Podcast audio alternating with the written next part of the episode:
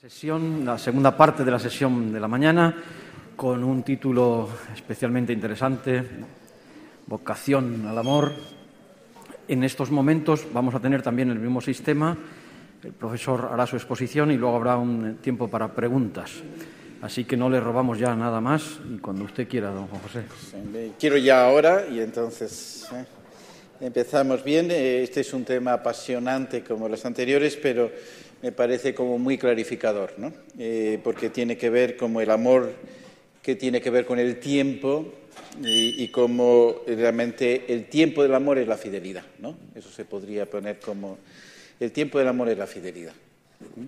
Esto es lo que, lo que podemos saber. Por lo tanto, vamos a verlo. Entonces, para eso hay que comenzar con un concepto que, que todavía es novedoso y que necesariamente requiere bastante pensamiento, eh, ha salido un libro muy, muy bastante interesante de, Teresa Cid sobre el concepto de la vocación al amor en Juan Pablo II, eh, pero eh, creo que es todavía algo que tenemos que pensar. Eso de las novedades fuertes que, aunque sea ya casi más de 40 años de que se pronunció, todavía es algo que no tenemos asumido. ¿no? Es un poco lo que pasan los profetas, ¿no? Dicen y luego ya. Eh, lo dicen para un futuro, es el sentido del clásico, ¿no? Los clásicos son los que nunca pasan de moda. Entonces, esto es un clásico.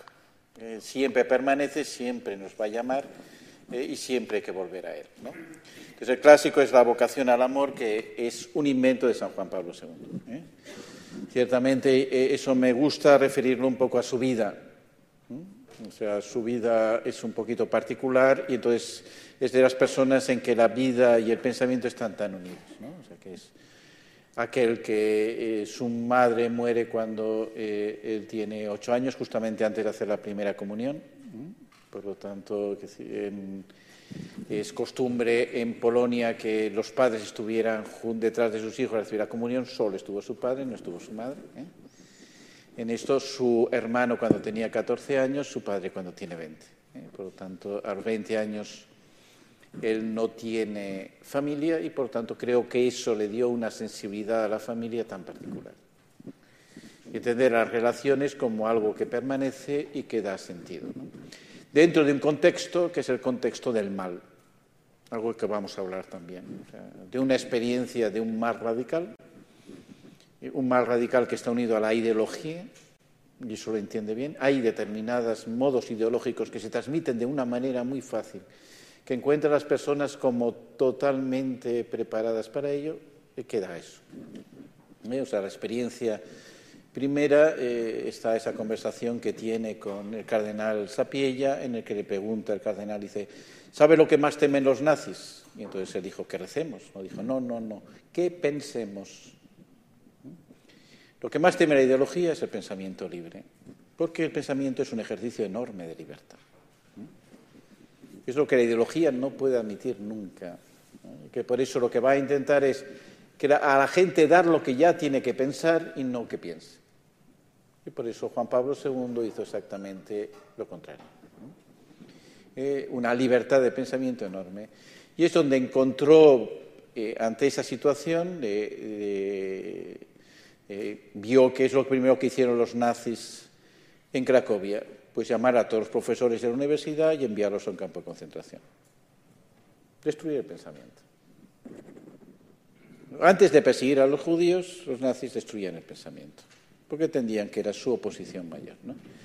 ¿Qué es lo que vio? Que la familia era lugar de libertad. Por eso esa primera pastoral familiar que creó de un grupo de familias era lo que veía que era un principio antiideológico, la familia como principio antiideológico, la familia como serie de vínculos en el que las personas pueden de ver de libertad que permite una cultura distinta. Para eso, ¿qué es? Que las familias no estén aisladas, que estén relacionadas. Este es el sustrato en que nace su tema de vocación al amor, donde ve que allí las relaciones que se establecen son una llamada donde el hombre puede descubrirse a sí mismo. Para mí me impactó la primera vez que lo oí, que fue la despedida de un profesor que yo también le tengo muchísimo cariño, eh, Ramón García de Aro, ¿eh? eh, que era el director, espiritu el director de estudios del instituto cuando yo llegué eh, a Roma eh, el año 93 para hacer el doctorado, que me había ayudado precedentemente mucho en mis estudios precisamente sobre amor. Entonces él en su de despedida dijo como el primer encuentro que tuvieron los profesores con Juan Pablo II, que fue en Castel Gandolfo el año 81. El instituto fue fundado el mismo 13 de mayo, el mismo día del atentado del Papa. Entonces, él que había, Juan Pablo II había elegido prácticamente a los primeros profesores del instituto, se reúne con él en Castel Gandolfo, donde estaba descansando todavía eh, convaleciente eh, del atentado. Y después de esa audiencia les invitó a cenar. Entonces estuvieron cenando como 12 personas junto a él y entonces en esa cena él estaba muy, dice Ramón García, estaba muy cansado y en un, dice, en un murmullo, en un momento que se hizo un silencio, en un murmullo dice, lo que ocurre a las personas ahora es que no saben quién son. ¿Eh? Ese es el problema, un problema de identidad. Tenemos que en un ambiente ideológico como el que está, lo importante es que las personas tengan un planteamiento igualitario, no identitario, porque son mucho más manipulables. Y esto es una presión social enorme. Y, y eso tiene como primero la familia, porque ahí somos identitarios. Y por eso esto nos permite entender bastante el ambiente social, la importancia del pensamiento y del pensamiento universitario particular para poder dar identidad a las personas. ¿Eh? Y esto es la vocación al amor. La identidad no nos es simplemente dada y no es una eh, es algo que tenemos que encontrar, es algo que encontramos de una manera dinámica dentro de, de la propia historia personal, dentro de la biografía personal. Esto es lo que podemos entender, esa afirmación que aparece en su primera encíclica y, que es como una bomba enorme con una implicación inmensa. Eh, el hombre no puede vivir sin amor. Él permanece para sí mismo un ser incomprensible. Su vida está privada de sentido si no se le revela el amor, si no se encuentra con el amor, si no lo experimenta y lo hace propio, si no participa de él vivamente. Las frases redondas. ¿Eh? en que cada afirmación se basa en la otra para darle una fuerza muy particular. Es una novedad en la Iglesia. Ciertamente Santa Teresita había hablado de que su vocación era el amor, pero la suya. Esta vocación al amor es de todo hombre. Entonces, entender esa vocación que es, primero, el amor es una respuesta, no la podemos decir nosotros mismos Ahí se entiende el fracaso del egoísmo. El egoísmo es la imposibilidad de responder a eso. Y por eso destruye al hombre. El narcisismo que vimos la otra vez eh, es como la coraza que va a impedir encontrar al hombre la vocación. Eh, en cambio, es lo que eh, todo hombre puede entender.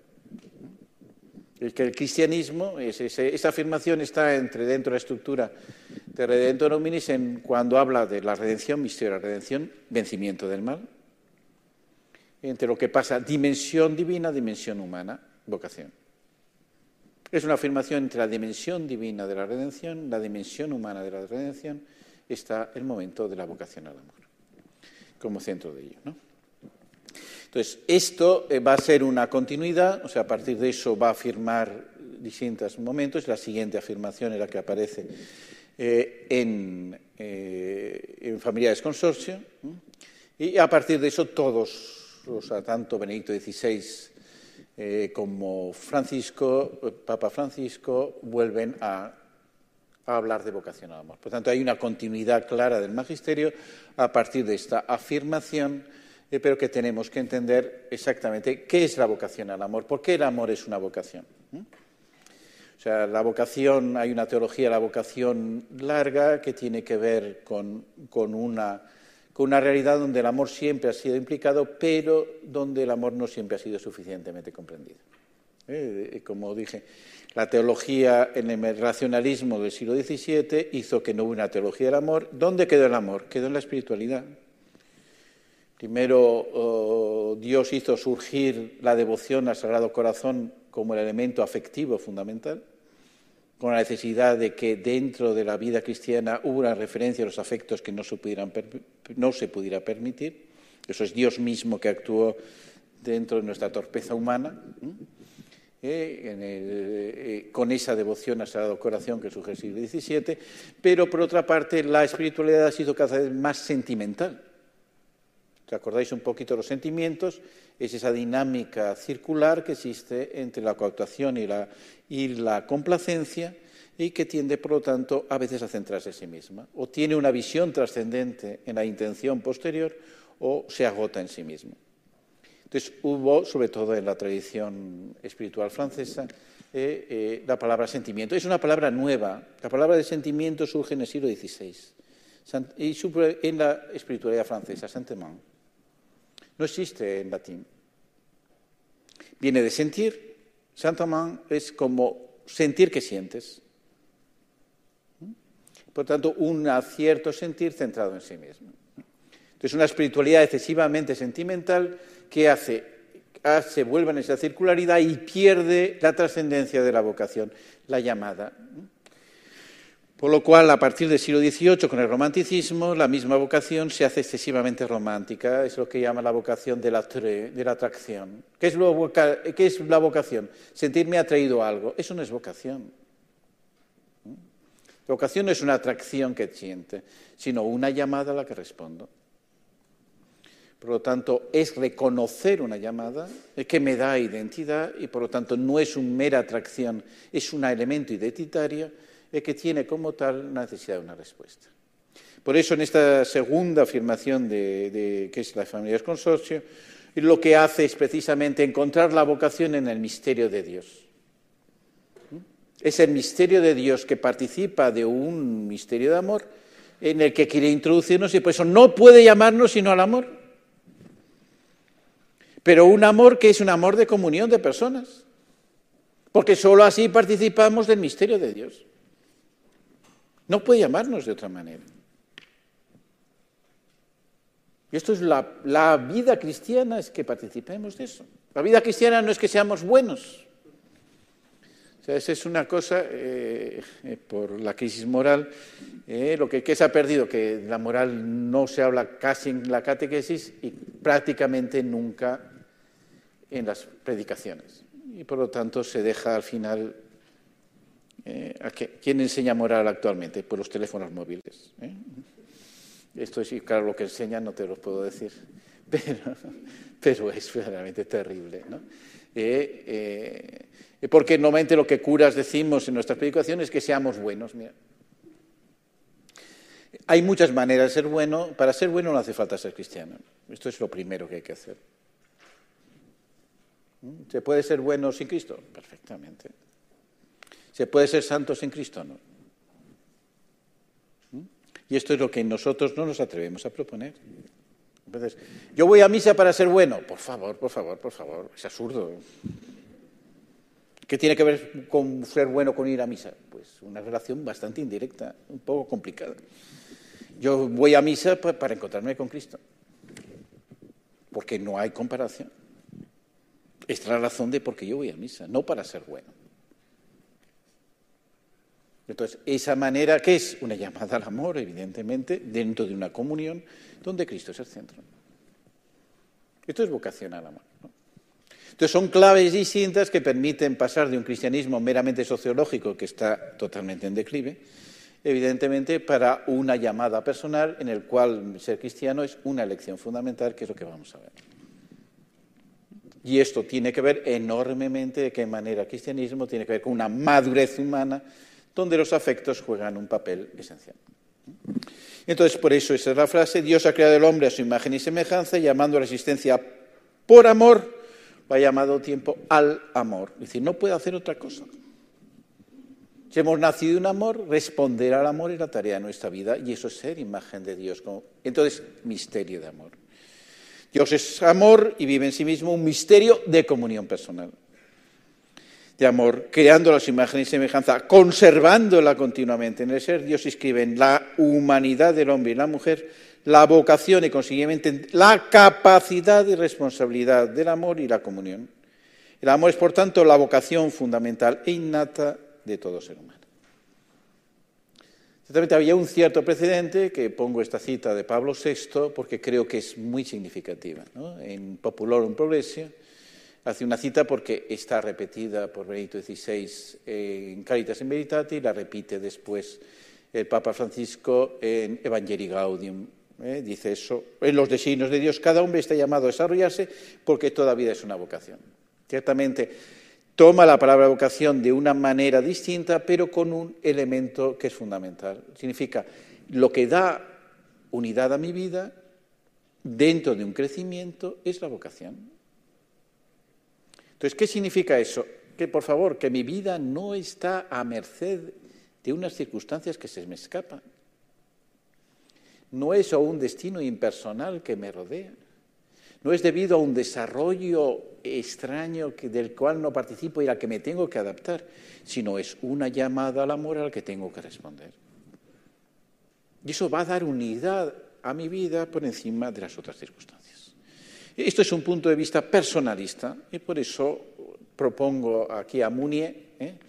Eh, para que nos lo explique bien. ¿eh? Yo tengo una cierta admiración por Munier, porque me parece que realmente es una persona, está abierto su proceso de beatificación, que no es, porque era un católico verdaderamente inconcebible, que parece un católico de izquierdas, lo cual era un poquito complicado de entender, sobre todo después de la Segunda Guerra Mundial. ¿no? Pero eh, quiere decir, en el periodo entre guerras, entre la Primera Guerra Mundial la Segunda Guerra Mundial, donde las ideologías tuvieron un impacto enorme, entendía que ya sea el planteamiento liberal, que era un liberalismo extremo, que por eso acabó con la crisis económica del 29, ¿eh? como el planteamiento ideológico, ya sea de derechas o izquierdas, eh, de una subordinación del individuo a la sociedad, lo que hacía una despersonalización terrible. Y por eso que la sociedad que, se presentaba como muy avanzada, lo que estaba haciendo es que, las personas no encontraran su camino, que hubiera un fenómeno de alienación terrible eh, y que una sociedad que no respondía a la verdad del hombre. Muy avanzada pero muy peligrosa. Un, avance técnico que no correspondía, por lo tanto, a una realidad de la verdad personal, que en cambio estaba no solo oculta, sino cada vez más difícil de comprender. Y por eso nace el personalismo. Que hace el personalismo él con una visión social, en el cual el primer libro que él escribe sobre el personalismo es manifiesto personalista. Evidentemente, el paralelo está claro eh, porque pone la palabra manifiesto, ¿eh? Eh, y, que comienza diciendo defender a la persona, este es nuestro ideal. Proclamar a la persona porque hay que defenderlo de unas ideologías, ya sea liberales como sea comunitarias, en donde la persona se disuelve. Se disuelve como individuo o se disuelve como colectividad. Entonces, entender lo genuino de la persona, que es ser la relación persona-comunión, esto es lo que define como vocación. Entonces, creo que es un contexto necesario para entender la formación de Juan Pablo II y entender dónde se escribe la vocación al amor dentro de un contexto eh, que es, por lo tanto, personal, social eh, y que es verdaderamente con un contenido fuerte. Y por eso eh, me gusta muchísimo esta frase, esta unificación progresiva de todos mis actos. Y por ello, de mis personajes o de mis actos, es el acto propio de la persona. Entiende, él había escrito en la cárcel de Vichy su libro El Tratado del Carácter, que es realmente una psicología personalista verdaderamente interesante. Es un libro más grande que tiene. Entonces, el cual dice, lo propio de la persona es su acción, algo que también entendéis que en cara auditiva funcionaba. La persona se manifiesta al actuar y por eso entiende la vocación como algo que me llama a actuar, a lo que tengo que responder. No es algo que me tengo que dejar llevar, sino eh, un ejercicio profundo de libertad personal. Eh, porque no es una unificación sistemática y abstracta, es el descubrimiento progresivo de un principio espiritual de vida que no reduce lo que integra, sino que lo salva. Lo cumple recreándolo desde el interior. Escribe estupendamente. Munier escribe estupendamente. Este principio vital y creador es lo que nosotros llamamos en cada persona su vocación. ¿eh? Creo que esto es ¿eh? donde, eh, ¿cómo podemos entender? El amor es que hace esto. El amor da unidad a mi vida. Y lo da unidad, una unidad progresiva que me promete realmente un futuro. Y esto es la temporalidad. Esto me da una idea distinta del tiempo. ¿Mm? ¿Qué pasa? que es el tiempo del amor. Entonces, eh, una de las preguntas, eh, ¿cómo llego a mi casa? No tengo tiempo, no tengo nada. El tiempo no se tiene. ¿Eh? El tiempo no se tiene como si fuera una cosa vacío y yo lo dispongo en una agenda. Un tiempo para cada cosa. No llega a la agenda. El tiempo es el amor que se despliega. Eso es el tiempo. Un tiempo para el amor significa el que llena mi tiempo es el amor. No es un tiempo vacío que yo lleno de cosas. Es un tiempo lleno que me manifiesta. Ese es el tiempo del amor. Eh, por eso eh, antes comentando eh, en el bar, que siempre se comentan cosas estupendas, decía esto, es decir, que hay un libro precioso para el tiempo, que es el libro de José Granados, Teología del tiempo. Suena así una cosa terrible, pero es un libro precioso. Lo recomiendo a todos en Sígueme, verdaderamente porque es un tiempo muy fuerte. Eh, ¿Por qué es el tiempo del amor? Es decir, eh, tenemos que entender una idea del tiempo como Dios. ¿Por qué la creación es de siete días? Porque la creación marca el tiempo. ¿Mm? Lo que hace es un sistema de tiempo eh, siete días ciertamente lo que va a marcar la semana como un cierto tiempo circular, eh, donde realmente volver al principio es siempre trascenderse. Es un tiempo litúrgico, pero un tiempo en el cual todos los momentos no son iguales. No es un tiempo lineal, vacío. Es un tiempo lleno que tengo que preparar los momentos oportunos donde se me llama amar. Y solo así estoy respondiendo al tiempo en su verdad y es un tiempo de plenitud. Eso en griego está muy claro, no es el Cronos. Eh, ¿Cuál es el mito del Cronos? Que devora a sus hijos. Si vivimos un tiempo cronológico constantemente, el tiempo nos devora. No llegamos a las cosas, el tiempo se nos escapa, tempus fugit, ¿no? Se me escapa constantemente, lo quiero poseer y está fluyendo. Ese es el Cronos que nos devora. El tiempo como plenitud es el tiempo verdadero. Eso es el kairos.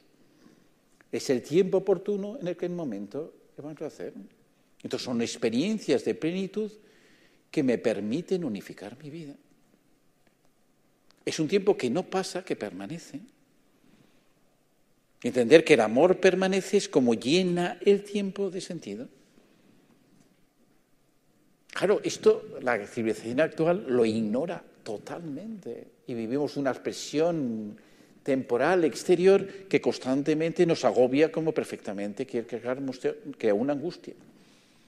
Una angustia de que se nos llama una cosa inmensa en una cosa cada vez más limitada a la que nunca llego. ¿Y qué más da? ¿Qué más da? ¿Que no llegas a esto? Pues, pues, claro que no, ¿comprendes? ¿Y qué me importa? No? ¿Mm? ¿Qué me importa? No? Entonces, eh, que viva en plenitud, eso es lo que realmente responde a la verdad de mi vida y, que, haya y que haya tiempos de plenitud. ¿Mm? Es ese sentido precisamente litúrgico que indica por qué el domingo es especial. Porque indica que todo aquello que ha sido la semana alcanza una plenitud en un momento de culto y libertad. Entonces, el tiempo no es una cosa vacío que yo tengo que llenar angustiosamente, es algo lleno que realmente manifiesta a las personas, esto vale la pena ser vivido. Eh, estando en Roma ahora hay muy pocos turistas, ¿no? pero claro, una de las cosas que, a veces me dan es eh, el sentido actual del turista, que también es un sentido de teléfono, ¿comprendes? Lo que hace es 300 fotos al minuto ¿eh? y con eso pretende que Roma ya lo tiene en el teléfono. ¿Y qué hace? No disfrutar. Claro, yo estoy al lado de Piazza Navona, es de las plazas más bonitas que existen en el mundo. Disfrútala. Disfrútala significa, está diciéndonos un montón de cosas que yo tengo que saber interpretar. ¿Cómo no voy a saber interpretar eh, Santa Inés y Nagone, esa preciosa basílica, que justamente está en rivalidad con la fuente, porque uno es Bernini y otro Borromini, que eran enemigos. Y todas las figuras de Bernini están haciendo burra a la iglesia. ¿eh? Cuando en la, en la iglesia Borromini pone a Santa Inés diciendo fe para decir que permanece a pesar de la burla de Bernini. ¿no? Eh, estás viendo toda una serie de claves que te están hablando, te están hablando una historia en la que tú entras y que te da sentido. Vives a plenitud. Pretender tener una foto, enviarla inmediatamente por WhatsApp y decir, mírale, y hacer así. ¿eh? ¿Qué haces? Eh, estás perdiendo el tiempo. Esto es perder el tiempo. Porque no lo estás viviendo. No es un tiempo de amor. Y esto es esencial para la madurez, ¿comprendes? Ciertamente, de una visión de que lo público es utilitario, que cada momento hay que hacerlo, eh, claro, nos pierde este sentido de la temporalidad, donde parece que el tiempo para las relaciones es excesivo, que nunca se tiene. Esta es la nueva temporalidad. ¿eh? Entonces, ¿qué, ¿qué, dice? Es que vamos contra corriente. No es ir contra corriente, es volver a la fuente. ¿Mm? Eh, por eso en ese libro de... Eh, en el libro que dije antes de Joanna Gozia, que es la virtud de la castidad, eh, la presenta como la virtud de la belleza, o sea, es una tesis realmente muy interesante. Mañana veremos un poco más la relación entre amor y virtud, eh, pero lo que le, la tesis es decir que mientras para Aristóteles la castidad es una virtud secundaria, eh, porque lo que le interesa es, diciendo, el, impulso sexual es muy fuerte, el hombre tiene que dominarlo, porque si no le puede destrozar, algo muy, muy lógico. Eh, pero no es así en Santo Tomás. En Santo Tomás es ante todo la virtud de la belleza. Es decir, el amor es bello y solo desde la... Eh, ¿Por qué? Porque tiene la, la bienaventuranza de los limpios de corazón es solo realmente si lo vives con, con sencillez y vives una belleza que te responde a ti mismo. Y claro, ¿cuál es la diferencia entre las dos visiones? Eh, si Santo Tomás había aprendido la virtud de Aristóteles, ¿no? Eh, precisamente el tema de la integridad del hombre, que es distinta. Es distinta. La idea de integridad que tiene Santo Tomás es una integridad trascendente en donde la unión con Dios es lo esencial. Eso no lo tiene Aristóteles en ningún momento. Por lo tanto, son visiones distintas. O sea, las cosas que más me fastidian es que hagan a, Santo Tomás un aristotélico secundario. Supera Aristóteles totalmente. Claro que sabe aprender de, un maestro, porque Aristóteles es un maestro. Pero sus afirmaciones no son solo aristotélicas, de ningún modo. Ahí la influencia de Dionisio y de la belleza de Dionisio es absolutamente esencial. Y entonces, esto es lo que, eh, lo que permite. Entonces, ese libro está, está marcado por la temporalidad. Y por eso lo saco aquí. Dice, ¿qué es la fascinación del instante? La madurez en el tiempo, el amor es eterno. Esto es la vocación al amor. Son los tiempos del amor. En un instante puede cambiar mi vida, lo entiendo perfectamente, y por eso hay instantes que valen lo que es la vida entera. Me da una fascinación que me da un sentido, pero o se une a la maduración en el tiempo o se pierde. El instante tiene que unirse a una maduración. Fascinación del instante, maduración en el tiempo, el amor es eterno me abre una eternidad, que la eternidad no es la ausencia de tiempo, sino es la plenitud en la vida.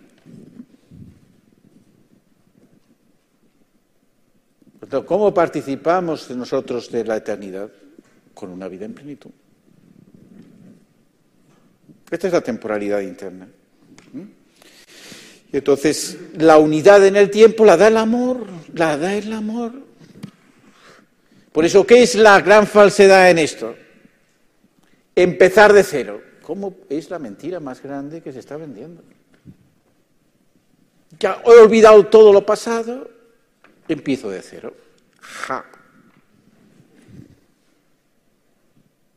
Ahora veremos lo que significa empezar y la dificultad que significa empezar y lo que exige empezar. La idea meramente cronológica quiere empezar de cero. ¿Qué hace? Ocultar enormes heridas que quedan y que se quedan sin curar. Que se quedan sin curar, que supuran por todas partes. Esto es esencial en nuestro mundo. ¿Por qué me decían antes ahora? ¿Por qué hay tanto miedo? Porque hay un montón de heridas. Los adolescentes ahora tienen heridas amorosas por todos sitios. Por todos sitios. Hay que curarlas. Con tiempo. Con la herida el tiempo aparece enormemente, porque no tenemos una varita mágica que ¡pam! que las curar. No, requiere un tiempo. Requiere una confianza, requiere ver un horizonte, requiere eh, una estabilidad, eh, una terapéutica complicada y temporal. Entonces esto es, eh, y entonces, ¿qué es? lo que quiero expresar es, como lo, dije la vez, de importancia de gozar, ¿no? Importancia de, ¿qué es? Cuando descubro mi vocación hay un momento de gozo grande, ¿no? Que el mismo Evangelio lo presenta como el amor primero. No pierdas el amor primero. Indicas, hay un momento en que te abres a un amor como un absoluto que te representa una verdad en la vida que jamás puedes perder. Y que todas las heridas no pueden ocultar. Eso es el gozo que marca la existencia y que da una unidad. ¿Eh? Esto no es una cosa romántica, no. Es algo real verdaderamente que, está, eh, que marca la verdad de una vida. Entonces, todo esto, eh, la dinámica interna de esta temporalidad eh, sigue, va a seguir constantemente lo que es presencia, encuentro, comunión. O sea, lo que hemos visto antes de cómo la presencia, encuentro, comunión marcaba los momentos distintos de, dentro del amor, ahora va a marcar la temporalidad y va a permitir entender la fidelidad. Entonces, ¿qué es la presencia, encuentro, comunión? Eh, ¿Qué es lo que, el modo como, como José Granados la presenta? Hay una memoria. Lo peor para el amor es perder la memoria. Por lo tanto, que hay ahora mismo hay una desvaloración del pasado y una pérdida de la memoria terrorífica. De tal manera que la memoria se convierte en ideológica. Entendéis, ¿no? muchas cosas sobre memoria eh, que son plenamente ideológicas, porque no se quiere recordar de verdad. Recordar es volver al corazón, recordis. Por lo tanto, la memoria no es vivir del pasado, sino actualizar el pasado como promesa del futuro. O sea, con esto estoy sacándome, eh, estoy rompiendo un elemento que me parece muy, muy, muy fundamental, que es una una excesiva visión romántica de la temporalidad que dice el presente es lo importante. Todo lo presente. Esto es una cosa, una patochada total. Es que la gracia solo sea en el presente. No, la gracia eh, tiene un memorial, porque es sacramental. Recuerda un acontecimiento que me precede, que no puedo olvidar. Ese actualismo de la gracia es destruir la gracia como hilo conductor del amor. Claro, Jesucristo estaba solo presente, Jesucristo constantemente recuerda. Jesucristo recuerda las promesas de Dios porque las tiene que actualizar. El pasado es totalmente fundamental, no podemos jamás perder la memoria para amar. La memoria recuerda tantísimas cosas que son luces para el presente. ¿Mm? ¿Qué son? Promesas. El tema fundamental del tiempo es la promesa. Lo que da unidad al tiempo en la libertad es que somos capaces de prometer. Y prometer es lo que da unidad. Prometemos en el presente a partir de un futuro, a partir de un pasado pensando en un futuro. Y lo desintegra. Olvidar el, el pasado y el futuro nos que sea un presente que es al final tremendamente flojo. Puede ser muy romántico, pero tremendamente flojo. Y que no es lo que vive Jesucristo. Entonces, este es tremendamente importante. El origen de la luz originaria, eso es amor primero, que nunca puedo olvidar, que es la verdad del encuentro. El encuentro siempre actual. ¿Qué es eso, verdad? Cuando nos encontramos, aunque nos hayamos visto hace tiempo, aunque nos hayamos visto ayer, un nuevo encuentro siempre supone una novedad. ¿Eh? Y eso es cuando existe una amistad verdadera, eh, ¿qué pasa? Encontrarme con un amigo es siempre un momento grande. ¿Por qué? Porque representa eh, algo que yo deseaba que al hacer es una llamada a mi libertad. Toda la, ciertamente el personalismo ha desarrollado mucho la categoría de encuentro diciendo es una llamada a la libertad. ¿Por qué? Porque tengo que responder realmente de lo que de una novedad que está en mí. Es un evento, un evento que el encuentro no lo puedo predecir. El encuentro no es una negociación. La negociación ya tengo que tener todo preparado, me va a decir esto y esto tener otra cosa, puede durar mucho tiempo porque cuando estamos agotados al final es cuando llegamos a las conclusiones. Eh, no es así el encuentro. El encuentro es un evento, no sé qué va a pasar, dice, va a venir. ¿eh?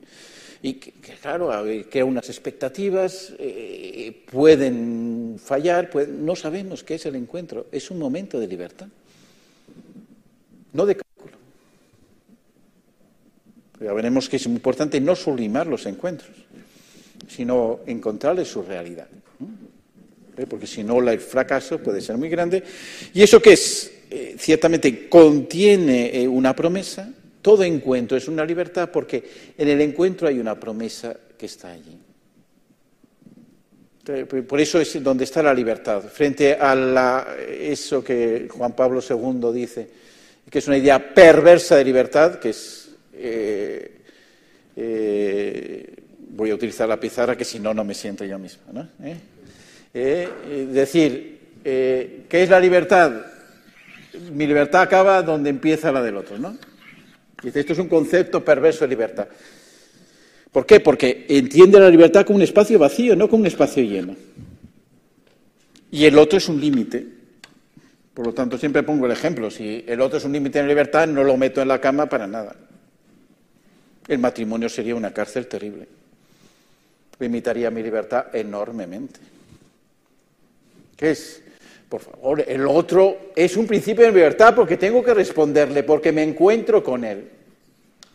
¿Comprendéis? El otro es una visión autonomista. La autonomía es un espacio vacío que tengo que defender y por eso no responde a la libertad auténtica. La libertad nace con la responsabilidad ante el otro. Creo que Levinas lo ha permitido hacer de una manera clarísimamente anticantiana y de un modo muy bueno. Mi libertad nace con la presencia del otro que me llama y me promete. Esa es la libertad. Eso es un fundamento educativo total. ¿Qué es eso que el educador es un facilitador de la libertad que ya está? No, el otro, el educador es un provocador. Provocador del otro que está llamando a su libertad para que le responda. Eso es un educador, eso es un maestro. Un facilitador. ¿eh? Y eso tiene que ver con la promesa de un futuro. Entonces entiendo cómo el tiempo y el amor se están, se están uniendo en algo que tiene una unidad profunda del tiempo. Un tiempo que yo puedo romper, un tiempo que puedo fragmentar y con lo cual me estoy dañando a mí mismo. ¿Mm? Y es ahí, por lo tanto, donde la unidad narrativa la da la vocación. Es Ricker el que ha hecho realmente eh, un libro. esa unidad narrativa y la identidad narrativa de Ricker realmente lo ha hecho muy bien. Eh, en el texto y narración eh, realmente representa, que también literariamente lo hemos visto la otra vez, de qué modo tengo que narrar mi historia. El alfabetismo afectivo es el que lo rompe y constantemente se quiere empezar de cero de constantemente se entra en contradicción interna con elecciones y uno ya se arma un lío tan grande que no sabe en dónde se ha metido. La unidad narrativa eh, que da identidad. La identidad es narrativa, es lo que permite, eh, permite descubrir cómo respondo. Que los que las grandes narraciones ven como las elecciones fundamentales son adecuadas si hay una unidad en la narración y si no rompen la narración. ¿Mm? Es decir, Ulises tiene un sentido de llegar a Ítaca. Si en cada momento se paraba, eh, no hubiera sido la Odisea, hubiera sido, no sé cómo el nombre allí, pero el puzzle. ¿eh? ¿Eh? No, hay una unidad narrativa porque sabe a dónde ir. Y en cada momento no se piensa, ah, pues voy a ir a otro sitio. Ya hubiera perdido toda la gracia. Si no supiera dónde ir, hubiera perdido toda la gracia. No, eso es lo que yo llamo el síndrome de Alicia. Alicia en el País de las Maravillas eh, está tan contenta, va por el país maravilloso y de repente eh, encuentra una bifurcación. Esto se hace difícil. Como es un país maravilloso, el conejo está allí, qué bien. Entonces va a preguntar al conejo, ¿por dónde tengo que ir? El conejo la mira y le dice, ¿a dónde quieres ir? Pues no lo sé. Dice, pues, pues cualquier, cualquier camino vale. Claro, no podemos pensar que eso es lo mejor. Si cualquier camino vale es que ninguno tiene sentido. No hay unidad en la historia. Si no sé a dónde ir, nada tiene valor. Y esto es el modo como el tiempo, el amor da unidad al tiempo. Me dice a dónde ir. Y esto es una unidad narrativa para mi historia.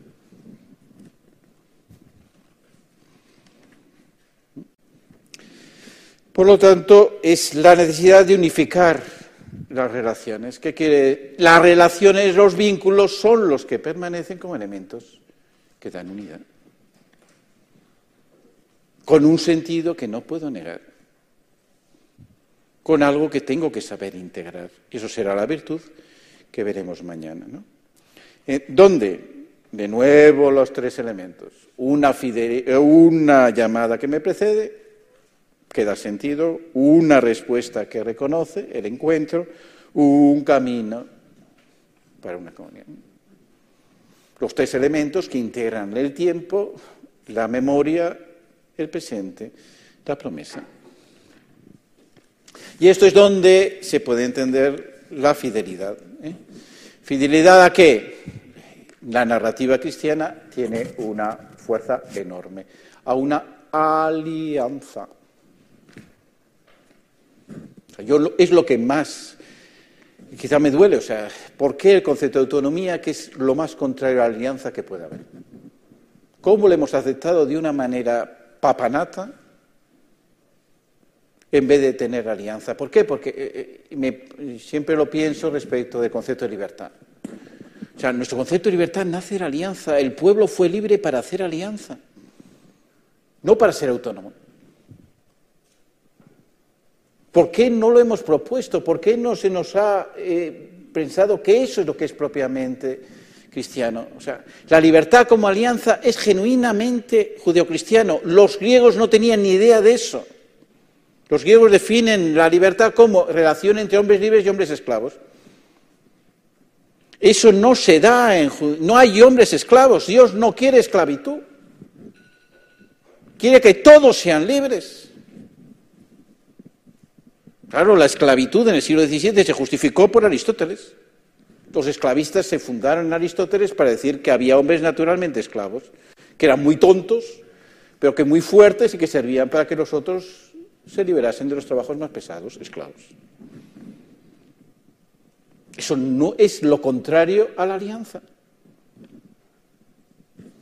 Porque no hemos puesto la alianza como elemento fundamental de libertad, una libertad de amor. Estos elementos de alianza significa fundamentalmente, perdonad que esto es así, o sea, la alianza tiene un sentido dentro de un contexto que es el contexto cananeo, en donde pueblos muy determinados, siempre en guerra, sobre todo por la ley de la venganza, tenían necesidad de paz. El fin de la alianza es la paz. la alianza se hace eh, por una referencia superior, poner a Dios por testigo de la alianza, en las cuales unas cláusulas de la alianza, lo que se va a seguir, eh, que se refrenda en un sacrificio y se pone al mismo tiempo unos castigos o premios si se cumplen. Ese es el esquema del Sermón de la Montaña. Esa es la nueva alianza de Dios. ¿Por qué aparecen las bienaventuranzas? Las bienaventuranzas aparecen en, en las promesas de Dios cuando uno es fiel a la alianza nueva. Luego vienen las antítesis, eh, que es el correlato de los mandamientos, como las cláusulas de la alianza. Luego vienen precisamente eh, la oración, el ayuno y la limosna como el lugar donde vivir la alianza. ¿Cuál es la clave de la alianza? Ser hijos de Dios. La última de las bienaventuranzas, eh, el final de las de las antítesis, seréis hijos de Dios, que hace salir el sol sobre los buenos y los malos y hace eh, eh, llover sobre justos e injustos. Ser perfectos como vuestro Padre es perfecto. La cláusula de la nueva alianza es ser hijos de Dios, la libertad verdadera de ser hijos. Esto da unidad a la historia. Y esto es tremendamente importante. Por eso, ¿cuál es eh, la, cláusula de alianza? Es la elección fundamental. Mira que yo pongo como testigos la vida y el bien, la muerte y el mal. Hoy cito contra testigos contra vosotros al cielo y a la tierra. Pongo delante de ti la vida y la muerte, la bendición. Elige la vida. Claro, esto es la elección. No nace de un vacío para nada. Nace para recibir un don grandísimo. Un don que va a vincular mi vida, que claro que es un don que tiene una definitividad. Es que no es que, bueno, ahora tengo el don y ahora lo tiro a la basura.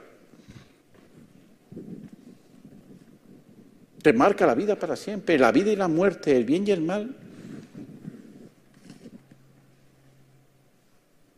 Esta es la alianza de amor que Dios quiere hacer con nosotros. Es a partir de allí como va a poner la imagen esponsal eh, del marido que se desposa con su esposa. ¿Mm? Por lo tanto, ¿qué es?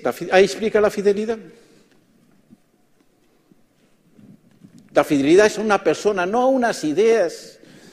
En eso yo soy de Taylor, de Charles Taylor. ¿eh? La ética de la autenticidad. Ahora quiere la gente, la gente ser auténtica, no fiel. La autenticidad se mira a sí mismo y lo que uno piensa. La fidelidad mira a la otra persona como un crecimiento. Claro que no somos muy auténticos. Claro que no somos muy coherentes. Pero podemos ser fieles. La fidelidad es algo mucho mayor que la coherencia.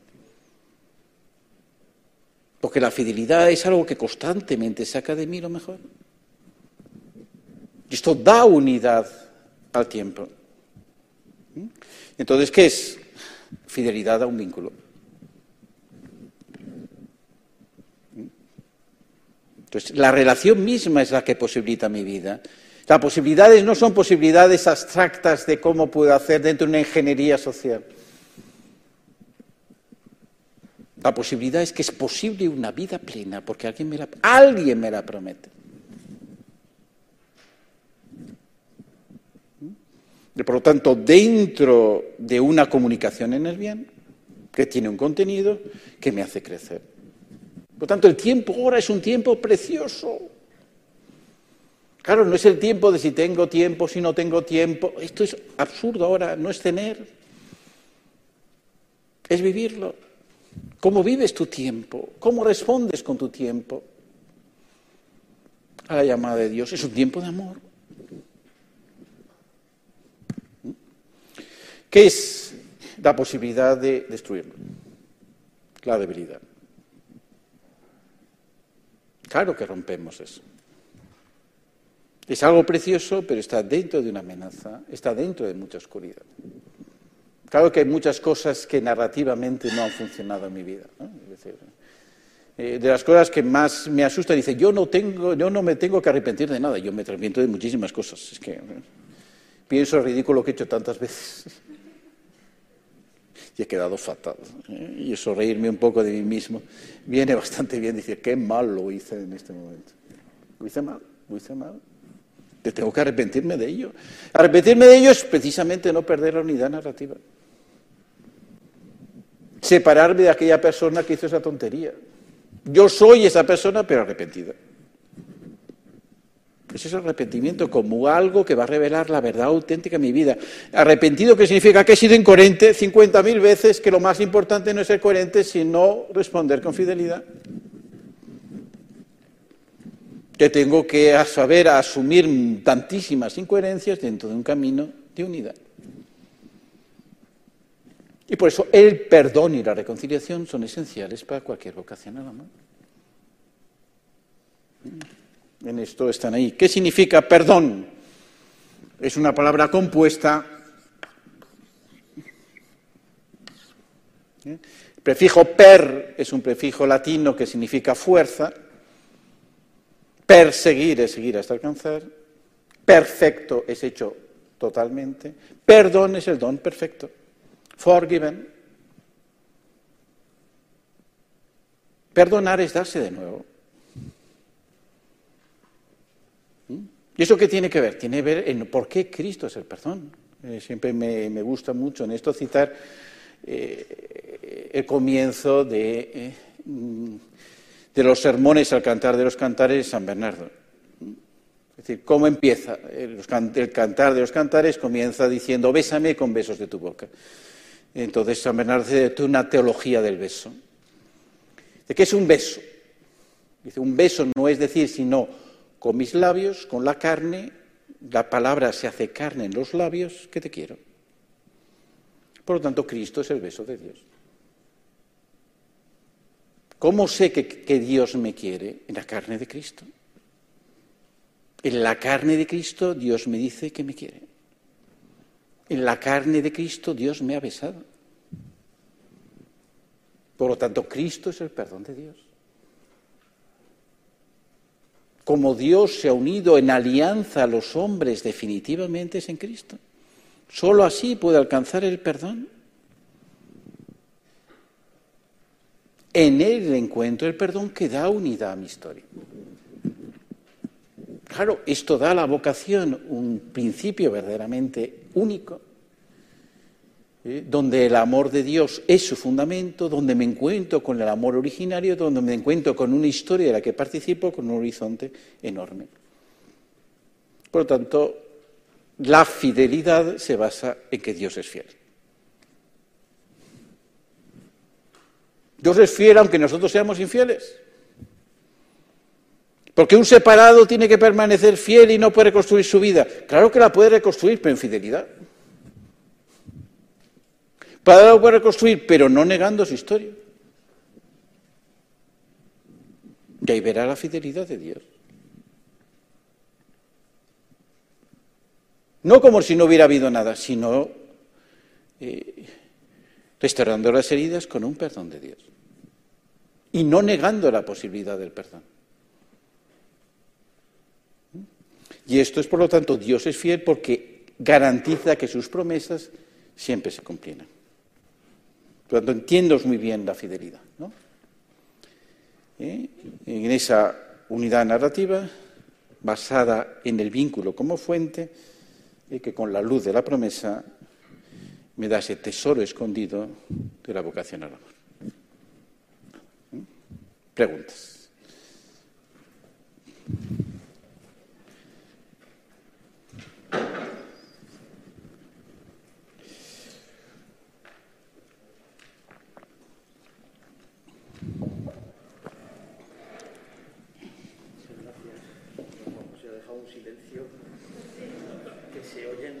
Vamos, los corazones, los latidos.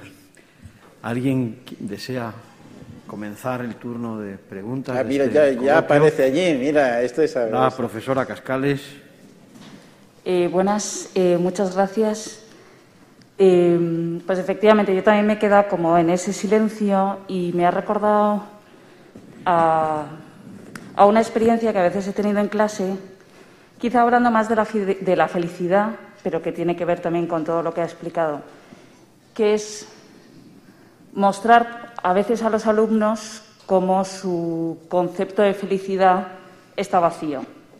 Pues, el placer, eh, y les presentas un horizonte que es el amor. Pero como no tienen experiencia de eso, se quedan en el vacío. Eh, y pienso que también tiene que ver un poco con esto, ¿no? Cuando también les muestras que la lógica de la autenticidad no sirve, como a veces no se tiene experiencia de otras cosas, se quedan en el vacío, ¿no? Cuando no tienen experiencia de Dios y, por tanto, eh, entonces a veces mi sensación también es un poco que les estoy dejando en el vacío, eh, porque aunque les diga, bueno, pues ahí hay, está Dios o hay otras entonces, si hay algún paso intermedio que les pueda ayudar. Gracias. Muy bien, estas que tenéis unas preguntas tan inteligentes ¿eh? que, que, da gusto. ¿Tienes más allí? Yo creo que sacas de la chistera y preguntas. Bueno, Gladys le pregunta algo muy directo y es ¿por qué en la sociedad actual es apremiante esa formación tensa en la afectividad?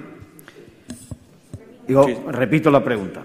Gladys pregunta por qué en la sociedad actual se hace tan apremiante la formación en la afectividad. Y eh, hay varias preguntas que inciden sobre el mismo asunto, que es cómo explicar a un adolescente lo perjudicial que puede mm, ser tener relaciones desenfocadas, se refiere a afectos hacia personas del mismo sexo. Muy bien, estupendo. Entonces voy a empezar por la primera que ilumina las otras pues me parece muy bien. Y simplemente anticipo algo que, haré mañana. O sea, mañana es ver razón entre amor y virtud, y eso responde mucho al tema de la felicidad. ¿no? como yo celebraba muchas bodas, eh, eh, siempre eh, les explicaba el ritual del matrimonio. Y entonces decir, yo eh, yo a Deodato te quiero a ti, Menganita, y, prometo serte, eh, serte fiel y, estaba siempre en un momento felicidad en vez de fidelidad, ¿no? No, o sea que no, es decir, miren, ahora tú prometes fidelidad, luego vendrá la felicidad. no prometes felicidad, prometes fidelidad. ¿eh? Hay una novela de Graham Greene eh, que precisamente muestra, que decir, no puedes prometer la felicidad del otro porque no la tienes en tu mano. Lo que promete es tu fidelidad de la cual surgirá la felicidad. Eh, eh, y entonces, si quieres simplemente hacer tu vida, que el otro sea feliz, puedes destruir tu vida propiamente y la del otro también. Precisamente por no ser fiel. Entonces, eh, eh, eh, ¿qué significa? Ciertamente creo que la, felicidad es el problema fundamental, es que toda la modernidad que nace de, una antropología profundamente negativa considera la felicidad una cosa excesiva. Y entonces, en vez de una sociedad que se plantea que la gente sea feliz, plantea una sociedad que defiende los derechos, un Estado de Derecho. Por eso de las cosas que más me repatean, tengo un estómago duro porque me dan patadas tremendamente, ¿Eh? Eh, es la, idea de sociedad del bienestar. Ja. como Taylor ha dicho muy bien, los malestares de nuestra sociedad. O sea, la gente vive tremendamente incómoda en nuestra sociedad. Tiene muchos bienestares, pero lo está pasando canutas. Y dentro de pasar canutas, pues por lo tanto la cantidad de presiones eh, y, de, y de muestras de angustia son inmensas. Es una sociedad que produce angustia. Es una sociedad que produce unas urgencias, es una sociedad realmente eh, que de bienestar nada. Bienestares efímeros que se escapan de las manos dentro de unos miedos tremendos que impiden construir una vida. ¿Qué es? Porque la felicidad se ha pensado como una cosa meramente sentimental y privada.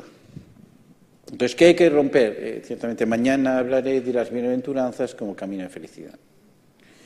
Cristo empieza a hablar de la felicidad porque eso son las bienaventuranzas. Bienaventuranzas no son los valores de reino, eso es una majadería. La estructura de bienaventuranzas no tiene que ver nada con los valores. Esto es un anacronismo gigantesco que algunos teólogos de tercera fila han hecho, con lo cual se nos ha privado las bienaventuranzas en la catequesis. Se nos habla de las bienaventuranzas y jamás se nos explican. Porque no se nos explican como lo que son, como un camino de felicidad.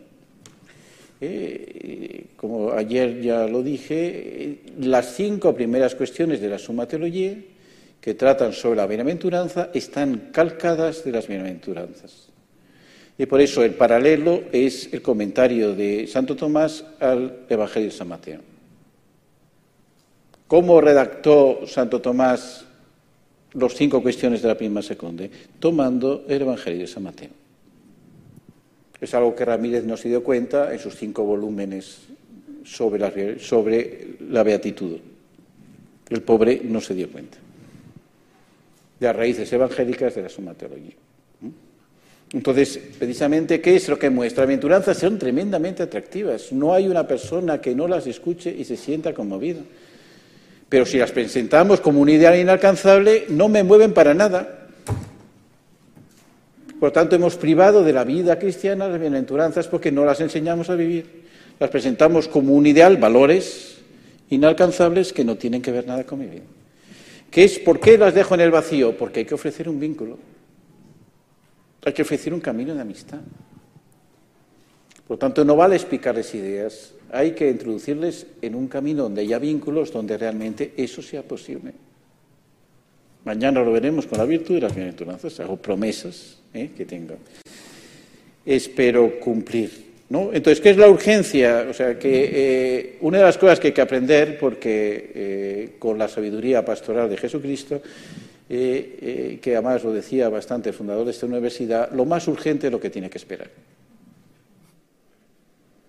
Solo así respondemos adecuadamente. Lo más urgente es lo que debe esperar.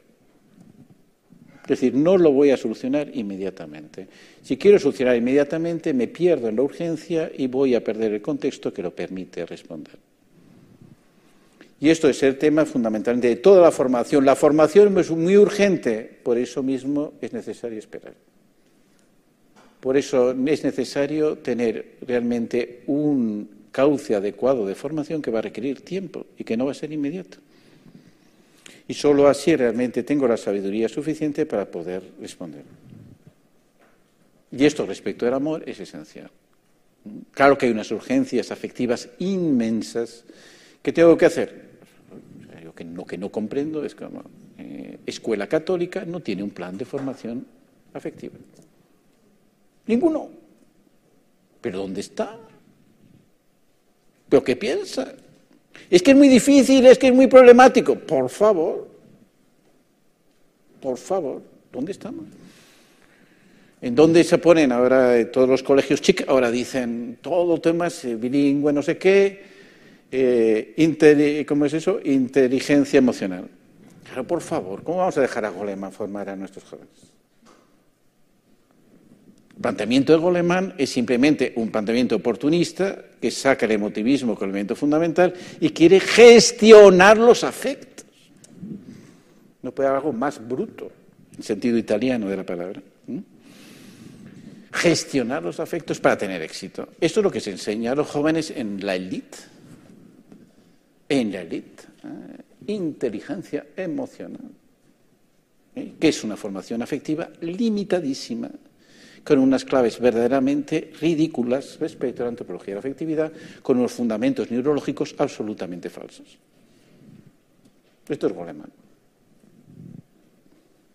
Podemos acercarnos a Goleman y, canonizarlo porque no tenemos otra cosa, porque respondemos urgencias. No sirve.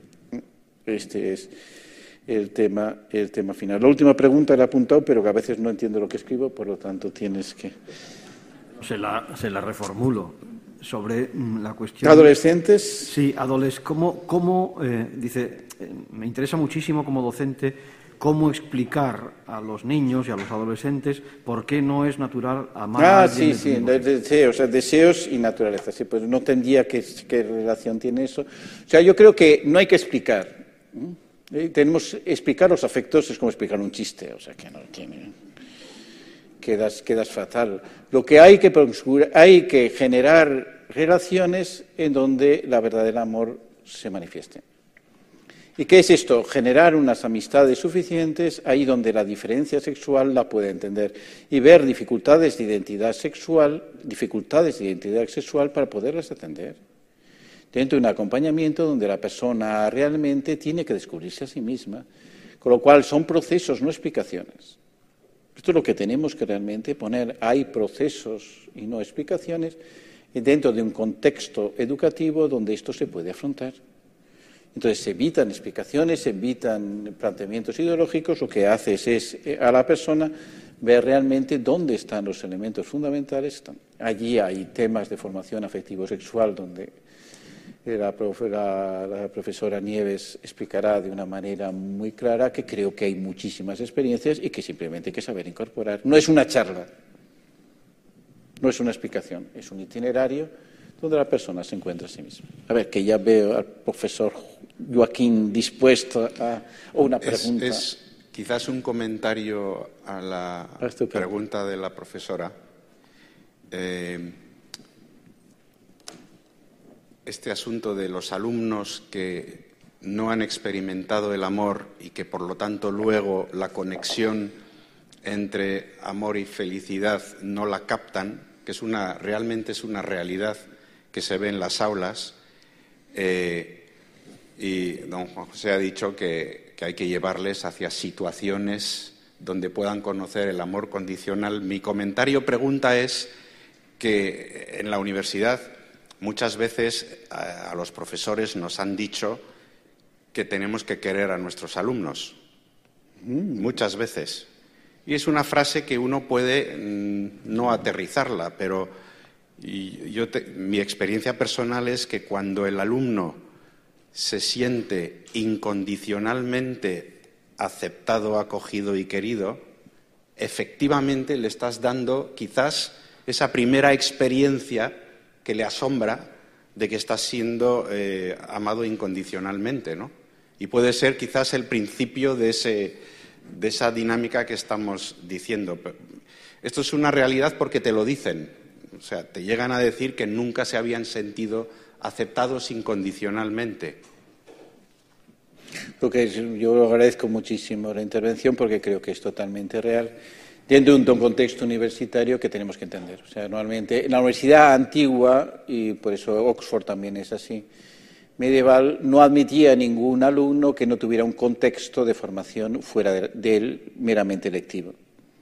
Y por eso estaban los, colleges, los colegios formaban parte de, la vida universitaria, porque solo en un contexto ¿eh? Eh, en el cual hay unas relaciones humanas que te sostienen, la educación universitaria tenía su propio valor. Esto se ha perdido en gran medida.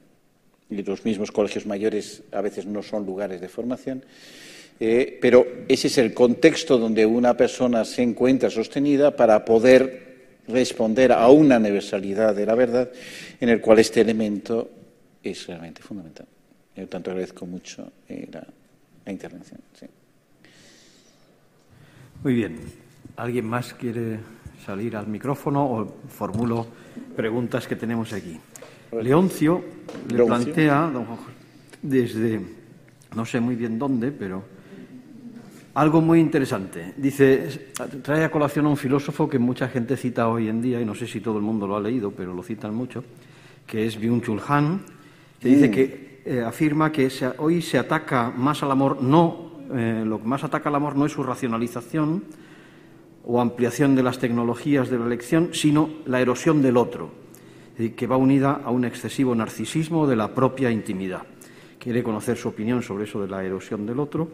Y hay varias preguntas que enlazan sobre el mismo asunto, que es por qué, por centrarlo y por formularlo de una manera escueta, ¿por qué no podemos o nos cuesta tanto ser fieles y buscamos alternativas que nos hacen sentir tan infelices? Estupendo, pues voy a responder a estas dos, así hago una trilogía. lo primero es la agonía del Eros, que refleja, por otra parte, una literatura que cada vez más mayor de, eh, de verdaderos quejidos y lamentos en ámbito puramente laico no religioso, de la banalización del amor. Eh, antes ponía un ejemplo, ayer estuvimos comentando, de Badiou, Badiou que fue, eh, no sé, llegó a ser secretario del Partido Comunista francés eh, que tiene eh, un comunista conocido en toda Francia, que tiene un libro que se llama El elogio del amor, en el cual precisamente plantea esto. y entonces tiene, afirmaciones muy fuertes. Dice, amor es compartir un destino. Por lo tanto, todo fracaso, todo, todo fracaso en el amor es verdaderamente una cuestión terrible en la vida. No lo puedo plantear como una cosa secundaria o una cosa que se restaura inmediatamente. Eso lo dice un comunista absolutamente convencido. Eh, pero desde un punto de vista narrativo de la vida, eh, en el cual él necesariamente lo tiene que pasar. Y esto es lo que mismo hace Han, o sea, que es una persona coreana afincada, afincada en Alemania, donde con una sensibilidad diferente a la occidental, dice este mundo occidental ha perdido lo que le da unidad, lo que da una cultura. Vivimos un momento cultural de una decadencia enorme de no creer lo que, lo que en el fondo da unidad a la vida. Entonces, por eso que es, eh, lo hace la erosión del otro, está hablando, significa eh, la, la necesidad de una relación fuerte. Claro, esto es lo contrario de Giddens, eh, con la relación pura. La acción pura de Giddens es que no me afecte nada, que en cualquier momento, en cualquier instante pueda romper cualquier relación, porque solo así soy libre. Eso es Giddens. Claro que todo el deconstructivismo va a ir a Giddens como un, como un loco, pero ¿qué está haciendo? Está destruyendo la intimidad de las personas. ¿Eh? Y entonces, eh, ciertamente, Han tiene todo este sentido de ver eh, la agonía del Eros, es el Eros, ahora el amor, la gente no sabe qué vivir. Por lo tanto, es necesario no solo decir el amor para estallar los oídos, hay que promover y vincular a procesos que las personas puedan ser capaces de experimentar el amor como lo que construye una vida. Para eso, como decía, eh, como vinculaba, hay que ofrecerse. No podemos dar explicaciones, tenemos que ofrecernos en la relación. Que eso es lo que era un maestro. Antiguamente un maestro se ofrecía. Un maestro suponía una relación estable en el cual enseñaba, eh, que es, que es eh, yo soy un pobre moralista, ¿eh? pero la moral en los tiempos antiguos no se enseñaba en clases, se enseñaba en un discipulado participando de la vida de un maestro. Así se ha enseñado la moral en casi todos los tiempos de casi todos los lugares. Una persona que tiene una autoridad moral por sí mismo y que enseña a vivir a sus discípulos porque están participando de su vida. Así enseñó Jesucristo a sus apóstoles. No podemos perder este sentido discipular. Y entonces eso es ofrecerse realmente como maestro. Claro, si el maestro es un facilitador, es exactamente lo contrario de esto. Esto ha destruido esa figura. No, no, no, no puede tocar la autonomía de su discípulo.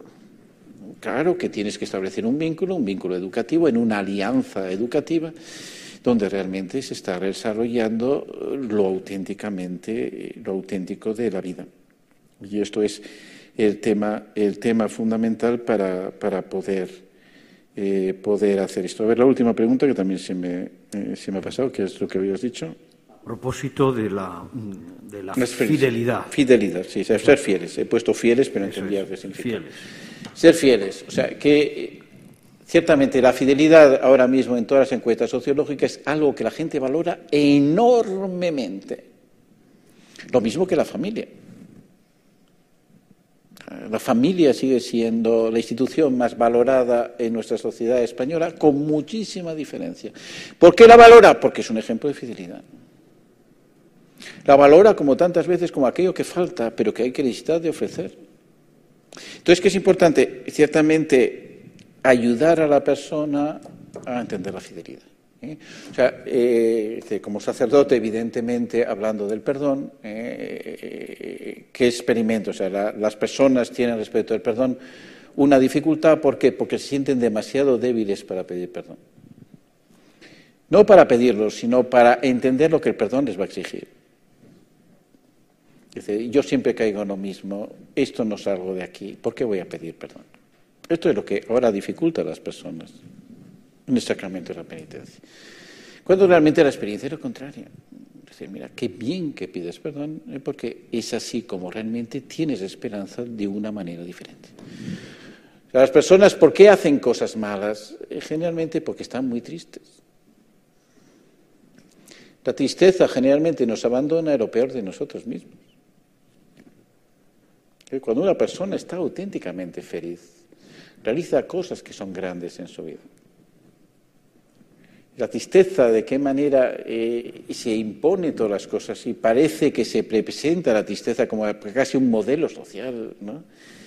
Eh, la tristeza está muy unida a un ocio desenfrenado,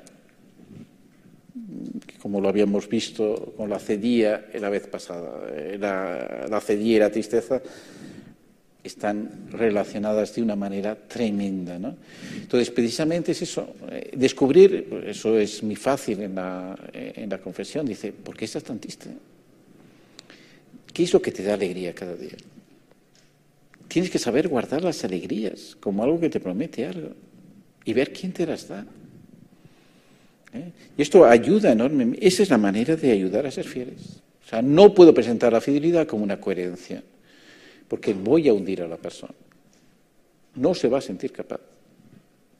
Entonces, el argumento de la coherencia, el argumento de la autenticidad, que es como aquello que surge de la autonomía como una realidad eh, eh, actual, eh, creo que es peligroso. Porque desanima a la persona, esto no es para mí, yo no puedo esto. Mientras la otra realidad es el don que se ofrece, que tú puedes recibir y te promete algo que en un tiempo vas a alcanzar. Esa es la fidelidad.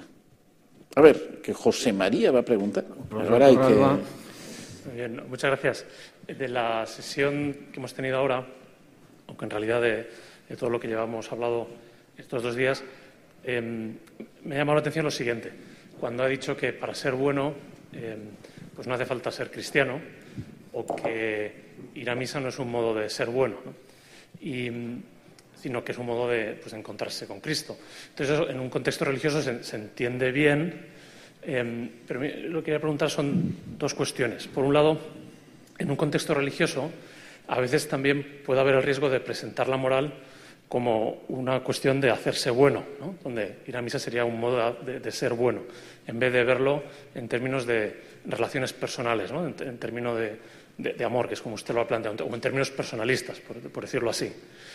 Pero también, y esta es la segunda parte, uno puede decir, bueno, esto sería una tarea, digamos, para contexto religioso o para instituciones religiosas, eh, eh, donde no habría que reducir la, religión a moral. Pero ¿qué pasa con eh, las personas que no tienen fe, como en el caso de una universidad, y que vienen aquí a estudiar? Entonces, todo eso es irrelevante para ellas, ese discurso de que eh, la moral es un camino de, encuentro con una persona o de, amor, o, también para ellas esa lógica eh, eh, les, debería iluminar y, ayudar. Muy bien, muy bien. más preguntas. ¿Quiere que le Sí, sí, pregunta. Hay una pregunta de Ana que dice, nos encanta escuchar en la celebración del matrimonio el himno de la calidad de San Pablo y creemos incluso ingenuamente poder vivirlo, como si esa buena intención por sí misma nos capacitase, pero constatamos en el día a día que eso no surge espontáneamente. ¿Qué nos puede decir a este deseo de un amor mejor, más, elevado, más parecido al amor de Dios? Bien, esto es Otra pregunta, y con esta. Habla de fidelidad creadora en el contexto de esa identidad narrativa. ¿Cómo podría profundizar? Perfecto, perfecto, perfecto. Muy bien. Entonces, respecto a lo que decía José María, eh, es el tema de, por qué cuando presenté el amor, eh, presenté el bien y, y presenté relación con el amado. Y como ambas cosas están intrínsecamente puestas. Y creo que ayer no pude explicar la samaritana, pero creo que es el ejemplo claro. La samaritana es una persona no religiosa. Eh, que se encuentra, por lo tanto, dentro de un cierto rechazo con la misma persona que le, que le está vinculando. ¿eh? Que les une el deseo. Les une el deseo. Hay que saber a ver de los deseos, porque los deseos son comunicativos. O sea, lo que quiero decir es que los afectos, hemos perdido hablar de los afectos porque hemos convertido en una cosa privada de la cual no se puede hablar. Y cuando los afectos son lo más comunicativo que puede haber. Y los deseos son muy comunicativos donde establecer un diálogo sobre los deseos, los deseos verdaderos que tiene la persona, eh, nos permiten ver a partir de ellos eh, eh, cómo los vivimos. Y entonces ahí la samaritana lo pone, pues, lo puedes vivir como un pozo lo puedes vivir como una fuente, que es donde cambia radicalmente la visión entre la samaritana y Cristo. Claro que deseaba una fuente, pero solo tenía experiencia de un pozo. Deseaba la fuente totalmente. ¿eh? Necesitaba experimentar que alguien le ofreciera la fuente como una posibilidad. ¿Qué es la posibilidad de la fuente? La posibilidad de un encuentro. El deseo, lo más grande, el deseo no nos lo vamos a dar nosotros mismos. Se rompe el individualismo radical de quererme encerrar en un mundo que quiero controlar ¿eh? y que nadie me afecte porque es peligroso creo que el ateísmo contemporáneo es un ateísmo práctico, que Dios no entre en mi vida porque me la va a complicar, y estoy totalmente de acuerdo, Dios me ha complicado la vida enormemente. Eso, San Agustín tenía una experiencia muy clara y dice, cuando alguien sea cristiano no le diga que lo va a pasar bien, porque lo va a pasar mal. Eh, Dios nos va a complicar la vida. Y dice, ¿por qué me he metido en esto? Solo vamos a, vamos a cinco o seis veces. ¿Eh? muchas veces me has metido donde no he querido, se lo dice a San Pedro, otro te llevará donde no quieras, está muy claro. ¿eh? Entonces, claro que me complica la vida, pero no puedo dejar de complicarme. Tengo que responder, es la fidelidad a un amor lo que lo explica. Entonces, ciertamente es muy importante, creo que la categoría del bien es la que tenemos que ver y cuáles son los bienes que afectan su vida y cómo ese bien interior lo puede poner. Lo veremos mañana mejor en la virtud, pero a mí me llamó mucho la atención en una frase de Chesterton ¿eh? Eh, que decía, eh, no hablemos de bien, sino hablemos de educación. No hablemos de bien, sino hablemos de libertad. No hablemos de bien, sino hablemos de solidaridad. No hablemos de bien, pero no dejemos de considerar bueno el hecho de hacerlo. Significa, hay, toda la ética del siglo XX ha sido un intento de hacer una ética sin bien, sin el término bien, sustituirlo con otros términos. Valores, eh, eh, eh, solidaridad, eh, coherencia, no hablar de bien. ¿Por qué? Porque el bien tiene un fundamento metafísico enorme que te remite a la creación necesariamente. No puedes hablar de bien sin preguntarte por la creación. Y esto es una cosa demasiado comprometida. Entonces creo que hay que hablar de bien. ¿Eh? Y lo que la fuerza que tiene McIntyre con su propuesta es que habla de bien. Ya habla de bien eh, y la fuerza de las virtudes, que ciertamente ya mañana hablaremos de las virtudes y cómo se tienen que integrar eh, en una visión eh, que, el concepto mismo de virtud hay algo más grande, pero es el tema de, un bien que me realiza. El bien no es una cosa, el bien es algo que en mi vida se va realizando. Y esto es lo que tenemos que hablar. se ve clarísimamente, o sea, de eh, personas, claro que no son religiosas, pero están buscando unos bienes y a veces los buscan con una rectitud enorme y a veces nos dan unas lecciones enormes a los cristianos de cómo lo están buscando. ¿Cómo no me voy a admirar de eso y cómo no voy a hablar de eso? Porque es verdad. Y claro que voy a colaborar en ello de una manera franca, porque hay un bien en ello. Y no voy a tener miedo de hacerlo. Entonces, ¿qué pasa con 1 Corintios 13? Que ciertamente es el high para ir de, eh, las bodas, ¿eh? que, indica fundamentalmente lo que hemos visto ayer del amor cortés. Lo presento como un ideal que es inalcanzable. Y por tanto, como es inalcanzable, me importa poco. Lo mantengo como un ideal, qué cosa tan bonita, lo mantengo con una música de fondo que pongo de vez en cuando y me consuela, ¿eh? cuando realmente en mi vida no lo sé vivir. Ciertamente la lógica de 1 Corintios 3 es un don que recibo y que tiene que ser pleno, que me compromete, por lo tanto, de un modo grande a un amor que es eterno. Eh, y por tanto, fidelidad creadora es la palabra que dijo Gabriel Marcel, eh, que yo expresé un poquito ayer eh, con, la, con la obra de Ibsen de Espectros, diciendo fidelidad no es no hacer cosas malas. Claro, ¿cómo ser fiel? Es que no he hecho nada malo, eh, porque no has hecho nada bueno. ¿Cómo vas a presentar eso como fiel? ¿Comprendes? Eh, eh, la fidelidad es la capacidad que tiene de sacar lo mejor. la capacidad creativa enormemente en el bien, eh, en, que, estoy presentando mi propia vida. Y eso es aprender, aprender a ser fiel, por tanto, es algo fascinante. Eso tendrá que ver con el concepto de virtud. ¿eh? Ha habido un concepto de virtud estoico, que, es el concepto de virtud, el que hago mi deber en cada momento. Claro, eso es una virtud. Eh, eh, todas las virtudes siempre se han representado en, la tradición iconográfica con mujeres bellas. Siempre las virtudes las representan mujeres bellas. Eh, José Noriega, que es un poco bruto, dice, es que la conciencia sería una mujer muy fea.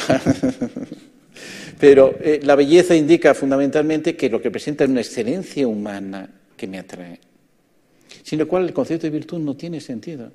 La virtud no es una disposición para hacer en cada momento mi deber, que esto es aburridísimo, eh, sino de crear en cada momento lo mejor. Y por lo cual el concepto de virtud y el arte están tremendamente relacionados claro que yo puedo ejecutar una obra de, arte, de una obra musical, la ejecuto. Son las mismas notas. Pero un artista lo que hace eso es una cosa impresionante. Eso es la virtud. Eso es la creación. Lo que hace al interpretar un verdadero artista esa obra es una cosa excelente que lo comunica con todo el mundo. Es que ha tocado las mismas notas en el mismo tiempo, por favor, ha hecho una cosa totalmente distinta. Y eso es la virtud. Eso es la creatividad. Y eso es siempre atractivo. Las experiencias profundas que he tenido de esas cosas que uno guarda en mi corazón es justamente en la jornada de las familias eh, eh, del 2012 eh, en, Milán, el encuentro con Benedicto XVI en la escala. Fue verdaderamente una cosa impresionante donde interpretaron la novena de Beethoven.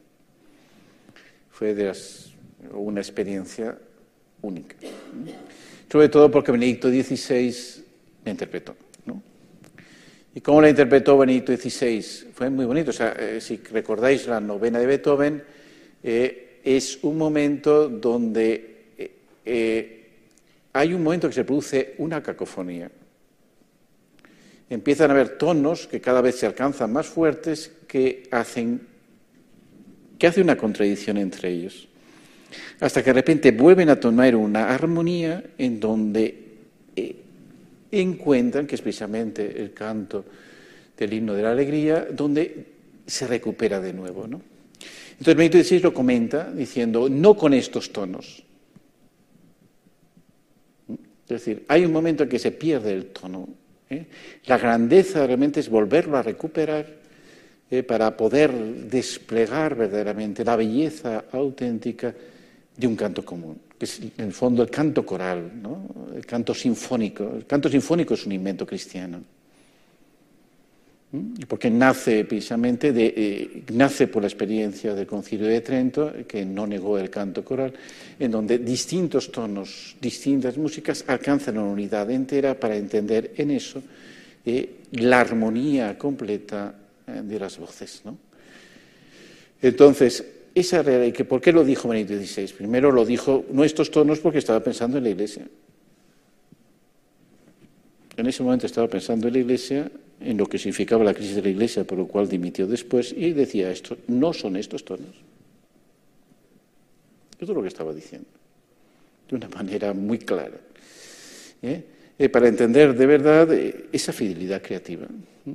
¿Qué tiene que hacer? Que no existan estos tonos, lo que nos tiene que tener esa fidelidad creativa de encontrar una unidad profunda que podemos proponer como un camino. Con eso algo que es también en 2016, eso se hace una minoría creativa. No podemos esperar que toda la sociedad lo haga. Lo que realmente hay una relación de comunión entre personas dentro de un mismo camino que son capaces de proponer creativamente algo verdaderamente bello. Esto es lo que se nos pide a nosotros y en donde una educación en la afectividad eh, es un elemento absolutamente necesario. Pues muchas gracias. Yo creo que es el momento de, hacer una pausa ya. Nos vemos, si quieren, a las cuatro con la profesora Nieves González Rico y con esta sesión tan sugerente, tu pregunta, una oportunidad de encuentro. Muchas gracias, profesor profesor.